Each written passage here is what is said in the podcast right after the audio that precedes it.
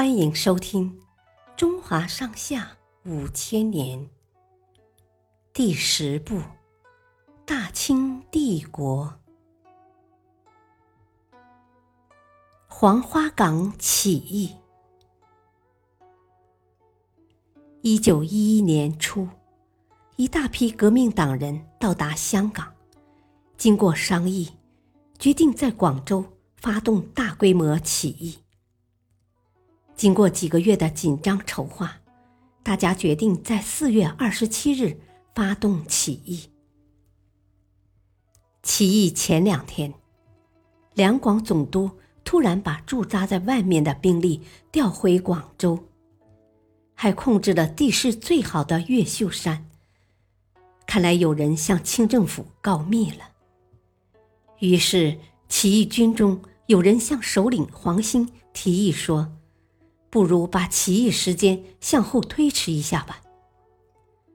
黄兴想了想，坚定地说：“起义军成员来自四面八方，有的甚至是从国外远道而来的。况且军火已经运到广州，如果畏缩不前，被搜查出来，就会前功尽弃。我已经抱着必死的决心。”起义将如期举行。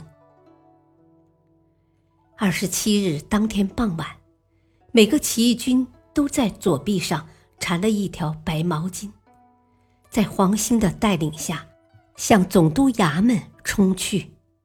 炸弹大王于培伦虽然只有一只手，却在胸前挂了满满一筐炸药，一边投弹，一边呼喊着前进。听到外面的爆炸声，衙门里的卫兵吓得四处逃窜。黄兴指挥大家与敌人展开激战，震耳欲聋的枪声此起彼伏。但最终由于敌我力量十分悬殊，在一夜激战后，起义不幸失败。后来，同盟会成员潘达。冒着生命危险，组织民众收集牺牲的烈士遗体，一共收得七十二具遗骸，埋葬在广州城外的黄花岗。所以，这次起义也被称为黄花岗起义。牺牲的烈士们被称为黄花岗七十二烈士。感谢收听，下期播讲宝路斗争。